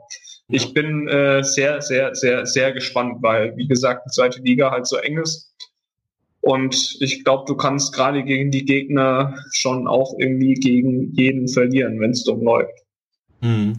Ja, also ich denke auch, also wichtig ist vor allem, dass wir uns ein bisschen Polster auch nach unten verschaffen. Wir haben jetzt, glaube ich, drei Punkte Vorsprung auf Platz drei und vier auf Platz äh, vier. Wenn ich es richtig in Erinnerung habe. Oder zwei auf Platz drei und vier auf Platz vier. Auf jeden Fall haben wir jetzt schon ein bisschen Polster. So. Ja. Ähm, und das ist, denke ich, ist wichtig, dass wir das auch, das auch beibehalten. Und da gerade auch, also gegen Hannover sollten wir, also denke ich auf jeden Fall, also müssen wir gewinnen einfach. Im direkten Duell Berlin wäre auch wichtig. Und bei den anderen ist halt auch wichtig, dass wir uns da ähm, noch ein paar Punkte zusammensammeln. Und genau wie das dann in der Rückrunde aussieht. Ähm, da werden dann die Karten eh teilweise nochmal neu gemischt. Ich bin nochmal gespannt, ob wir noch in der Winterpause nochmal aktiv werden. Das hatte ähm, Jan Schindelmeiser ja angekündigt, dass äh, die noch nicht das gesamte Geld jetzt in der Sommerpause rausgehauen haben. Können wir vielleicht zu einem späteren Zeitpunkt auch nochmal drüber sprechen, wo es dann in der äh, Rückrunde noch Verbesserungsbedarf im Kader gibt und vielleicht auch schon mit im Hinblick auf einen möglichen Aufstieg wieder. Ja, aber dafür ist, dazu ist es jetzt vielleicht noch ein bisschen früh drüber zu reden. Ja, bevor wir jetzt zum, ähm, sei denn, ihr habt noch was zu den nächsten Spielen. Ähm, ich denke, ich denke auf jeden Fall, äh, Hannover und Berlin sollten wir vier Punkte rausholen. Ähm, und dann sieht es, denke ich, ganz gut aus. Ich meine, Nürnberg, Nürnberg sahen wir immer irgendwie nicht so gut aus. Ja. Das ist irgendwie so die letzten Jahre ich weiß gar nicht, ob das statistisch äh, das hergibt, aber so gefühlte Angstgegner mhm. äh, für uns. Ähm, und wenn du dann äh, Würzburg noch schlägst, ähm, Aue halte ich für so ein für so ein potenzielles Fallstrickspiel, mhm. äh, gerade auswärts, aber ähm, auf der anderen Seite sollten wir die eigentlich auch schlagen können und dann äh, sieht das, glaube ich, ganz gut aus, dass wir uns da ganz gut etabliert haben. Ich meine, die anderen werden auch alle Punkte lassen. Ich kann mir nicht vorstellen, dass äh, einer von den Kon Konkurrenten oben drin äh, alles gewinnen wird, ähm, sondern die werden auch alle immer Punkte lassen zwischendurch. Deswegen, da wären wir dann mit so einer Ausbeute schon äh, relativ sicher auf Kurs eins oder zwei. Ja. Ich glaube, Nürnberg ist immer stark gegen uns, wenn wir oben, äh, um, um oben in der, in der Tabelle stehen, statistisch gesehen. Müsste man sich mal angucken. ja. Gut, bevor wir dann jetzt zum Spiel der Folge 15 kommen, äh, mal wieder die obligatorische Frage. Ich weiß nicht, ob wir den Marcel davor über, überhaupt darüber unterrichtet haben. Ähm, wir trinken ja ganz gerne auch mal während des Podcastens. Ähm, komm, du hast, du hast schon das Bier gewechselt. Was hast du denn heute äh, zu trinken am Start? Genau, ich habe mir heute mal wieder Craftbier gegönnt und zwar von der Brauerei Nittenauer heißen die. Ähm, kannte ich vorher noch nicht. Ich weiß auch ehrlich gesagt gar nicht, wo die herkommen. Aber Nittenau ist, glaube ich, irgendwo in Bayern. Hm. Ähm, und da hatte ich als erstes ein kalt gehopftes Lager. Ähm, war sehr lecker, aber das andere, der Doldenswerk heißt das, der war doch, ähm, den habe ich jetzt gerade noch im Glas, der ist echt äh, ziemlich geil. Also ähm, kann ich nur empfehlen. Der ist sehr, sehr lecker. Wie, wie, wie heißt der zweite? Doldenswerk. Doldenswerk. Ja, Marcel, hast du irgendwas äh, besonderes Alkoholisches äh, vor dir stehen? Ich, äh, ich wusste gar nicht äh, die Frage, aber äh, es, wie es der Zufall will, habe ich tatsächlich was vor mir stehen. Äh. und äh, ich bin, bin, bin sehr lokal geblieben, äh, und zwar eine Brauerei, die quasi ähm, ja, äh, zwei, drei Minuten zu Fuß von mir unterwegs ist, ist, äh, äh, ist eine Kölschbrauerei, eine, eine alte, alteingesessene Sünner. Äh, hat jetzt nicht den besten Ruf, was das Kölsch angeht. Ähm, da gibt es Unterschiede auch zwischen den Kölsch-Sorten. Wir haben gutes Kölsch und nicht so gutes Kölsch, auch wenn ihr äh, Auswärtigen das alle äh, verlacht wegen der kleinen Gläser. ähm, aber äh, da will ich jetzt gar nicht drauf eingehen. ähm, ich habe tatsächlich äh, ein, äh, äh, ein Lager von Sünner, die äh, ähm, haben ein biozertifiziertes Lager, das sie produzieren auch noch und äh, das ist ganz lecker. Sehr schön. Ja, ähm, ich, ich habe auch schon äh, durchaus gemerkt, dass man von Kölsch durchaus betrunken werden kann. Äh, das ja. Ist dann doch schneller, als man an, angesichts der kleinen Gläser manchmal denkt. Heißt nicht immer, dass das Spülwasser ist, aber so schlimm finde ich es eigentlich auch gar nicht. Ich mag Kölsch eigentlich ganz gern. Kölsche sind sehr gut trinkbares Bier und die kleinen Gläser haben halt damit zu tun, äh, dass Bier, dass das Kölsch äh, relativ schnell schal wird. Ah. Und wenn du wenn du in einer guten, äh, in einem guten äh, Brauhaus bist oder in einer guten Kneipe hier in Köln, dann musst du auch gar kein neues Kölsch bestellen, sondern äh, die bringen dir einfach immer frisches, stetig frisches Kölsch, sodass ja. die Größe des Glases eigentlich überhaupt keine Rolle spielt, weil du immer ein Bier vor dir stehen hast. Ja, man, man verzählt sich dann immer so furchtbar. Das hatte ich so, so bei meiner ersten Köln-Visite hatte ich das auch. Da war ich irgendwann mal sturzbesoffen und dachte so, sag mal, du hattest doch irgendwie nur drei kleine Gläser oder so, aber das Ja, waren wirklich keine drei, sondern, naja, 30 auch nicht, aber heilige Mama. ja. ja, ich glaube, Thomas hilft dann, den äh, Deckel draufzulegen aufs Glas. Korrekt. Sehr aber gut, sehr gut. Ja, ja für, wei für weitere Reisetipps äh, könnt ihr uns gerne auf Twitter folgen. Gut, ähm, machen wir weiter. Spiele der Folge 15. Ähm, Marcel, falls du das noch nicht mitbekommen hast, wir wählen jede Folge den Spieler, ähm, dessen Rücknummer mit der Nummer der Folge korrespondiert. Man muss dazu sagen, feste Rücknummern gibt es beim äh, VfB und in der Bundesliga erst seit der Saison 1995, 96. Davor wurden die Spieler dann einfach von 1 bis 11 durchnummeriert, die auf dem Platz standen. Ähm, und deswegen beschränken wir uns halt auf diese Jahre, weil ansonsten ähm, es ist halt, wird es halt ein bisschen unübersichtlich. Zumal wir jetzt schon, wie gesagt, bei Nummer 15 sind. Und da würde ich einfach mal, oder Tom, willst du diesmal ähm, Du darfst ruhig vorlesen, dann, du machst das so. Dann lese, lese ich gerne vor. Ähm, genau, ich lese die vor und dann müssen wir uns entscheiden. Äh, hinterher können dann auch noch unsere Hörer auf dem Blog äh, entscheiden, auf www.rundumdenbrustring.de richte ich dann wieder eine Abstimmung ein und da könnt ihr euren Spieler der Folge wählen. So, wir fangen mal an im Jahr 1995. Bis zum Jahr 1997 trug ein gewisser Radoslav Gilewitz oder Gilewitsch, äh, wie man es auch immer im polnischen äh, äh, richtig ausspricht, äh, das Trikot. Der war 1997 mit uns Pokalsieger, ähm, hat 44 Spiele gemacht, 6 Tore für den VfB, ist danach direkt zum KSC gewechselt äh, und hat seine Karriere, Karriere jetzt vor mittlerweile auch schon sieben Jahren äh, in Polen äh, beendet. Habt ihr, verbindet ihr mit dem Namen noch irgendwas oder habt ihr den noch spielen sehen vielleicht? Null. Also spielen gesehen bestimmt, aber, aber irgendwie nicht, nicht so, ähm, dass ich das heute noch auf dem Schirm hätte. Also ich, ich habe mich tatsächlich gefreut, den Namen äh, wieder zu, zu lesen. Äh, den hatte ich tatsächlich relativ äh, äh, verdrängt. Ähm, aber ich habe jetzt auch keine tatsächlich keine speziellen Erinnerungen äh, an ihn. Das wäre doch so einer gewesen, der bei dir dann auf dem Trikot gestanden hätte, oder? ja, das, das war ja, das war ja die Zeit, wo ich das Elber-Trikot gerade frisch hatte. Ja, stimmt, okay, ja. Genau, dann machen wir, machen wir weiter mit Matthias Becker, ähm, der vorher lange für die Eintracht gespielt hat. Hat dann ein Jahr, also 97, 98, ähm, bei uns gespielt, ähm, hat acht Spiele gemacht, kein Tor. Äh, also man muss dazu sagen, die Nummer 15 waren, waren halt auch meistens offensive Mittelfeldspieler. Ähm, der ähm, hat danach, nachdem er seine Karriere beendet hat, hat er eine Ausbildung zum Mechatroniker gemacht, äh, erzählt uns Wikipedia. Ähm, der lebt jetzt mit, immer noch mit seiner Frau und seinen beiden Töchtern in Frankfurt, also immer noch eine starke Verbindung zu Frankfurt und trainiert seit Januar 2009 in seiner Freizeit die Kreisoberligamannschaft des FC 1931 Eddersheim. Ob das immer noch so ist, ob der Wikipedia-Artikel da noch aktuell ist, das weiß ich nicht, aber ist irgendwie eine nette Anekdote, wenn man nochmal weiß, was die Leute heutzutage so machen. Der Tom und ich, wir kommen ja beide hier aus dem Rhein-Main-Gebiet. Vielleicht müssen wir einfach mal beim FC Eddersheim vorbeischauen. Ich musste gerade googeln, wo das ist. äh, okay. Ja, also ist am Frankfurt Hafen, falls es jemand interessiert. Ah, okay. Ja. Ja, also Matthias Becker verbinde ich auch eher den Namen mit, als dass ich ihn irgendwie groß hab spielen sehen. Ähm, wurde halt damals nach dem Pokalsieg geholt, aber hat irgendwie die Mannschaft nicht so wirklich verstärkt. Scheinbar. Ähm, nächster Spieler ist Mitko Stolkowski. Das ist auch so einer, so ein Name, den man in, irgendwie in Erinnerung behält. Ja.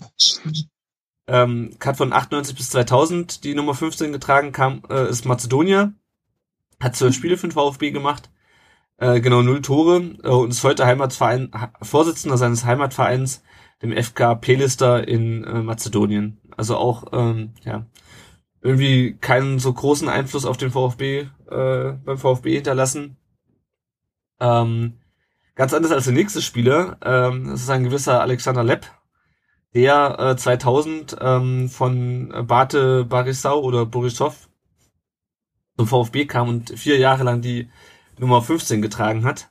Ähm, ja, ich glaube, da muss man gerade jetzt den Leuten, die jetzt vielleicht nicht gerade in den letzten zehn Jahren erst Fan geworden sind, da muss man, glaube ich, nicht mehr viel zu sagen. Ähm, kam als junger Spieler zu uns, ähm, hat 137 Spiele für den VfB gemacht, 13 Tore, aber hat irgendwie meiner Meinung nach sein Potenzial nie so voll ausgespielt, wie er es hätte machen können, oder? Äh, wie sind eure Erinnerungen, vor allem jetzt an die erste äh, Zeit von Alex Lepp beim VfB?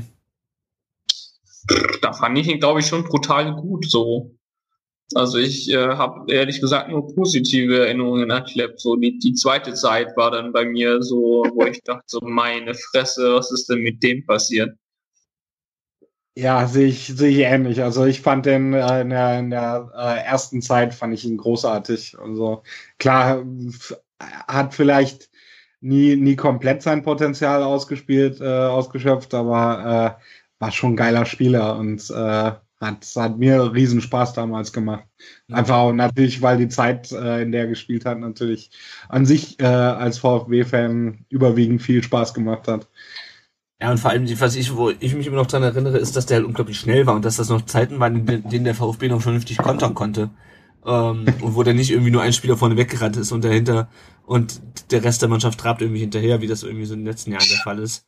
Ähm, ja, ich hatte immer so ein bisschen das Gefühl, dass er immer so es verpasst hat, dann, äh, also er hat natürlich viele Tore auch vorbereitet, aber auch manchmal hat ihm so ein bisschen das, äh, das Gespür dafür gefehlt, wann er wirklich den Ball abspielen sollte.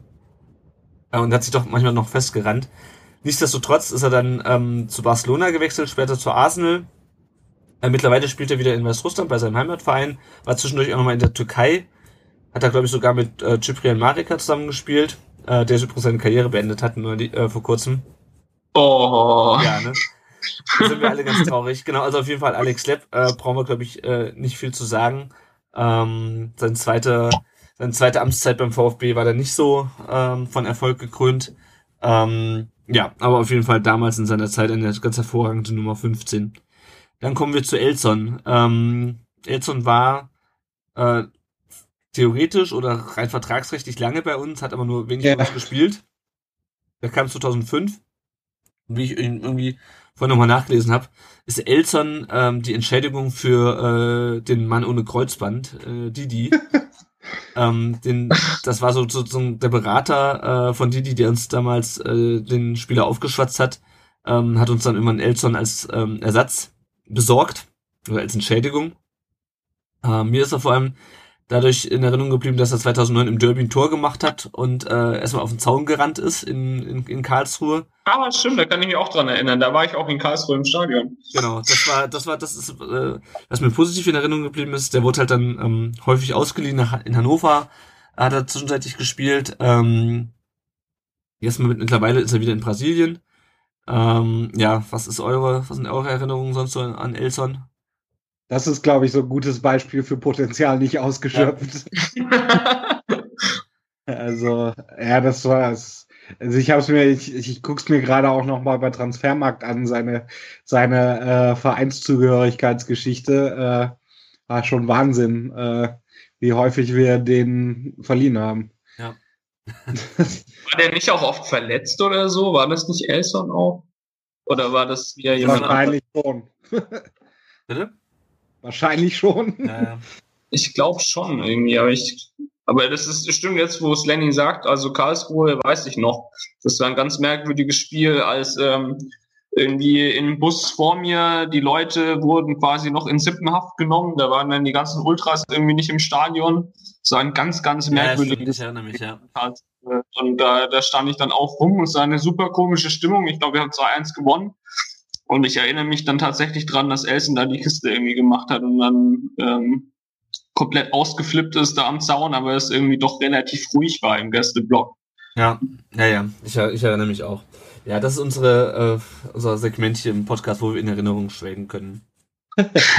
das können wir auch bei dem nächsten ähm, Spieler mit der Nummer 15, der ist, glaube ich, noch vielen VfB-Fans als die Nummer 15 der letzten Jahre in Erinnerung geblieben. Er kam vor ähm, knapp zehn Jahren ähm, vom v oder vor über zehn Jahren vom, zum VfB, Arthur Boca. Fußballgott, nein.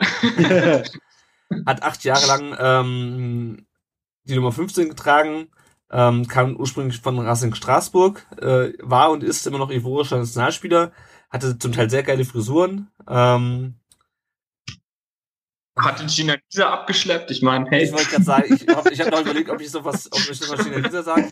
Ähm, äh, hier, hiermit habe ich es getan.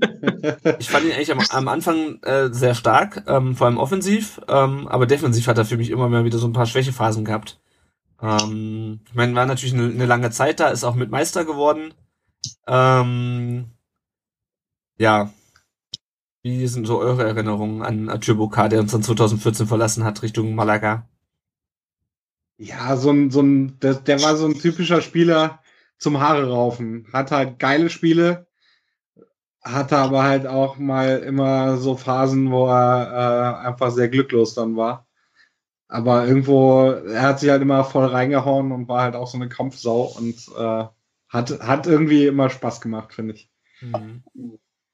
Ja, sehe ich ähnlich. Ähm, ja, wie soll es auch anders sein? Ähm, aber ich, ich fand Boca eigentlich schon immer geil, aber er hat mich auch echt zur Weißglut gebracht. Also das ist, glaube ich, einer der Spieler, die ich äh, in der einen Woche auf den Thron gestellt habe und in der nächsten hätte ich ihn halb totschlagen können. Also das ähm, ich fand, also, äh, was war das nochmal für eine Zeit, als er dann bei uns noch irgendwie als, als Sechser noch ran musste oder sowas? War das nicht auch Boca unter ja, Labadier? Ja, ja, ja. ja, ja. So, da, da, da war es dann bei mir so ein bisschen vorbei, wobei äh, also er da gar nicht viel dafür konnte. Der wurde meiner Meinung nach auch einfach komplett falsch eingesetzt. Ähm, ja, ich weiß nicht. Also es ist vielleicht auch so eine, so, so ähm, die Kategorie Potenzial vielleicht nicht, nicht immer voll abgerufen. Ob das jetzt am Lebensstil oder einfach am Können liegt, keine Ahnung.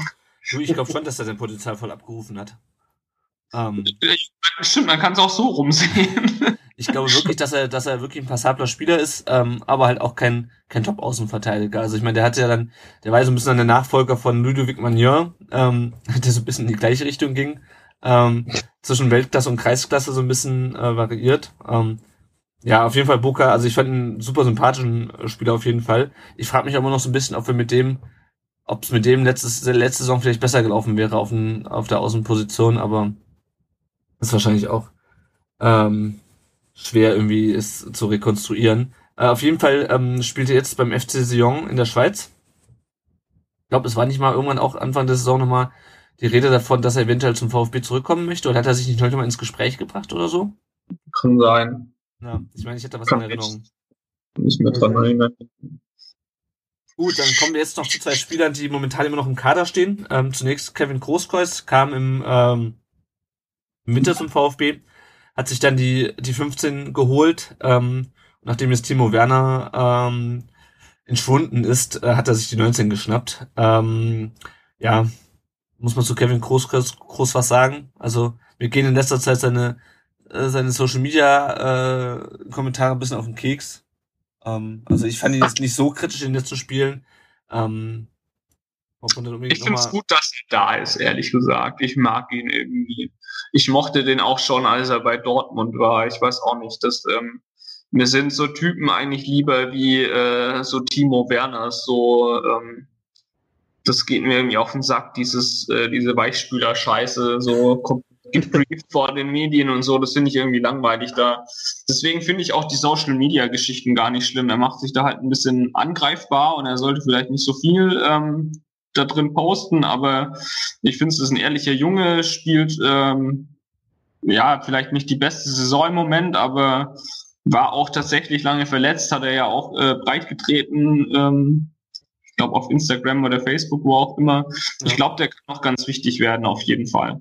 Ja, ich glaube auch, der, der tut der Mannschaft gut und äh, ist, äh, ist schön, dass wir so einen Spieler haben. Ich glaube, ich glaube, solche Leute brauchst du und ich nehme ihm, nehme ihm alles ab, dass es keine aufgesetzte Masche ist und äh, äh, ich glaube, er hätte gut Ende der Saison weggehen können äh, und zu, zu irgendwem anders und ich nehme ihm das voll ab, dass er, dass er das Ehrgefühl in Anführungszeichen hat, dass er, dass er bleibt, um wieder aufzusteigen und das, das nehme ich ihm voll ab. Von daher bin ich ihm auch nicht böse um irgendwelche Social Media Geschichten. Ja. Gut, und dann haben wir noch Carlos Manet, der momentan jetzt die 15 hat, äh, nachdem sie frei geworden ist äh, von Kevin Großkreuz. Ähm, also ich bin von dem Jungen eigentlich ziemlich begeistert bisher. Ähm, ist zwei Jahre, glaube ich, ausgeliehen von äh, Benfica, oder? Äh, von, von, von, Sporting Lissabon. Spotting, ja. Ja, genau. Ähm, hat, wie gesagt, das in den letzten drei Spielen auch drei Torvorlagen gegeben. Trifft jetzt nicht mehr so ganz so häufig wie in seinem ersten Spiel ähm, gegen Fürth. aber ansonsten finde ich ihn eigentlich ziemlich positiv. Ich meine, ist auch noch ein junger Spieler, aber ich denke mal, dass der uns auf jeden Fall, ähm, der ist auch, glaube ich, weg, wenn wir nicht aufsteigen. Das ist, glaube ich, oder beziehungsweise ähm, Sporting kann ihn zurückholen, wenn wir nicht aufsteigen dieses Jahr. Aber ich denke mal, der kann uns doch dieses Jahr viel helfen, äh, um den Aufstieg dann auch äh, klar zu machen, oder? Denke Also- auch.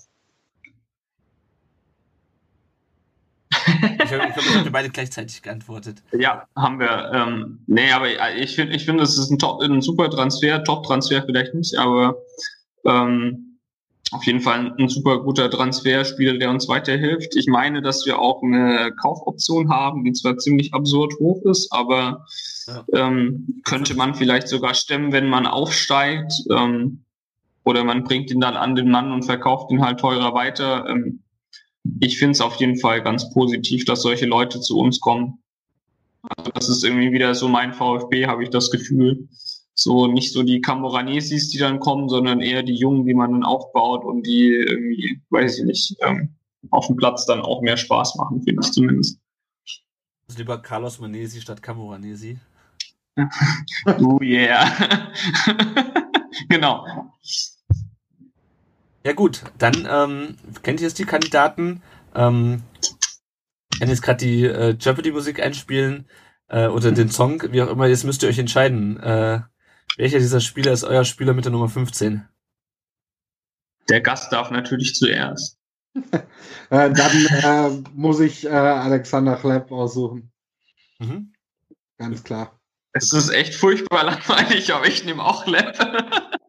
ähm, ich glaube, also ich, ich schwank so ein bisschen zwischen Schlepp und Boca. Mhm. Ähm, Boca ist mir aber da dann doch irgendwie zu wechselhaft gewesen und Schlepp war so in seiner Jugendlichkeit irgendwie, ähm, er hat mir damals auf jeden Fall einfach extrem viel Spaß gemacht. Ich bin wegen dem Kerl ins Stadion gefahren, ähm, weil ich Bock hatte, den zu sehen. Hat geile Spiele gemacht für uns und ähm, ist definitiv Alexander Klepp in, in seiner ersten Phase, zumindest in seiner zweiten, sehe ich ihn sehr, sehr, sehr, sehr, sehr kritisch, aber da hat er ja auch eine andere Nummer. Ja, das stimmt. Der hatten wir, äh, hatten wir den jetzt schon? Ich weiß es gar nicht.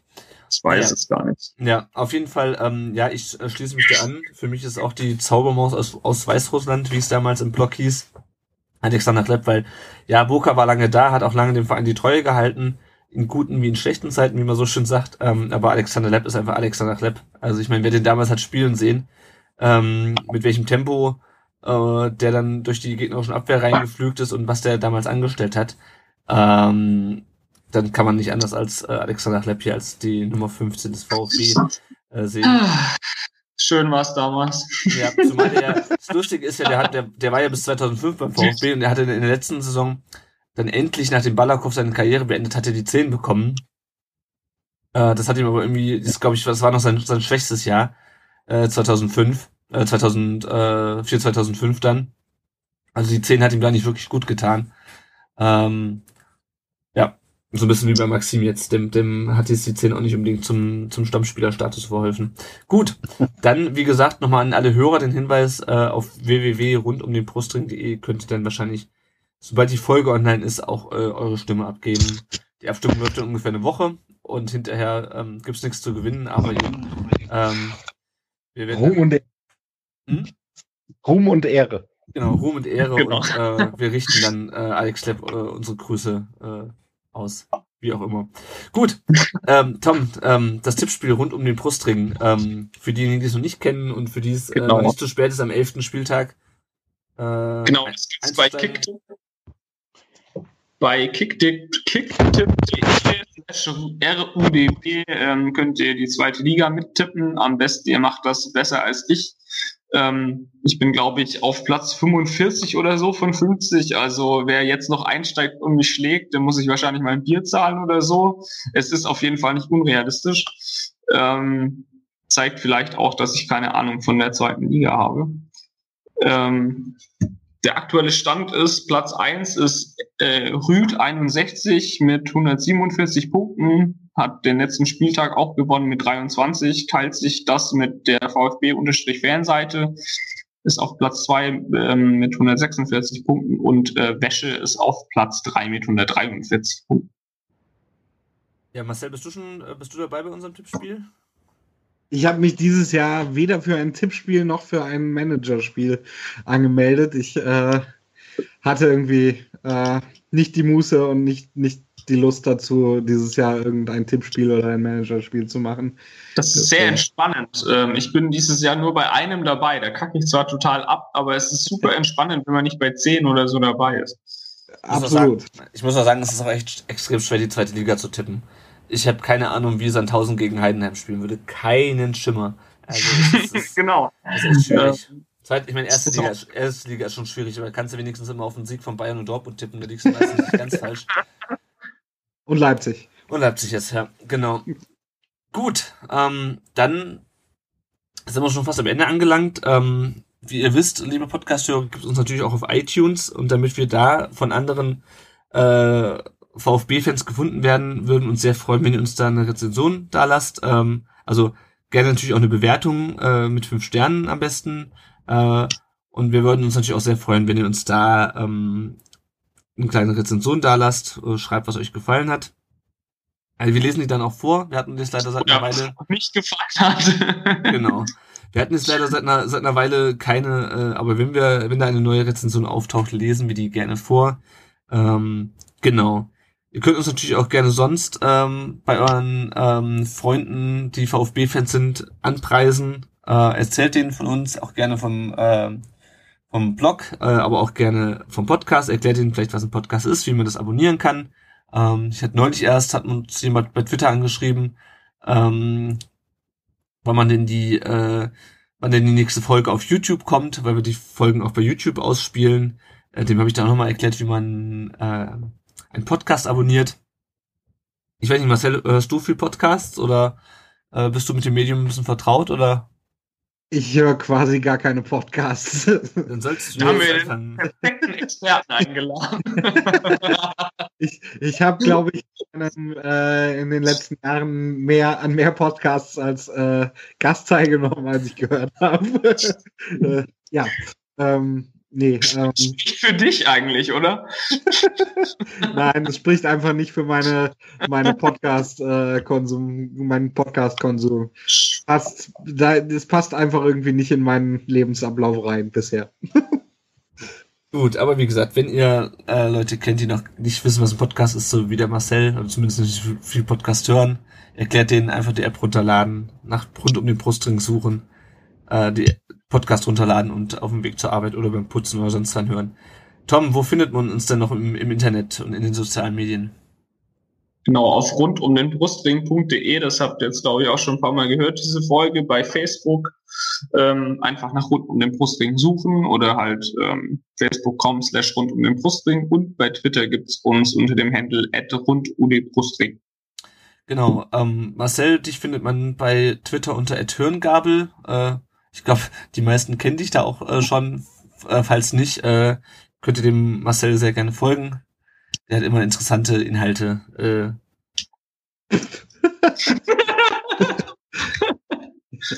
Danke.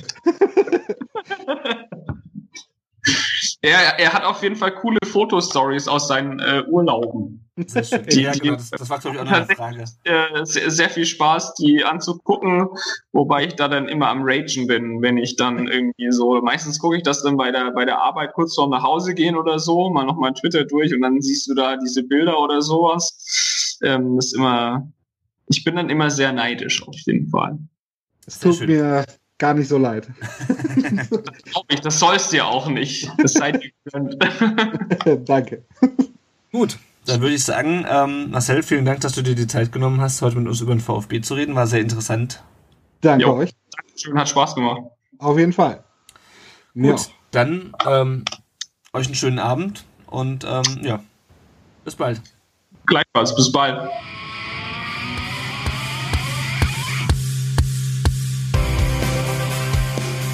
Rund um den Brustring. Der VfB Stuttgart Fan Podcast.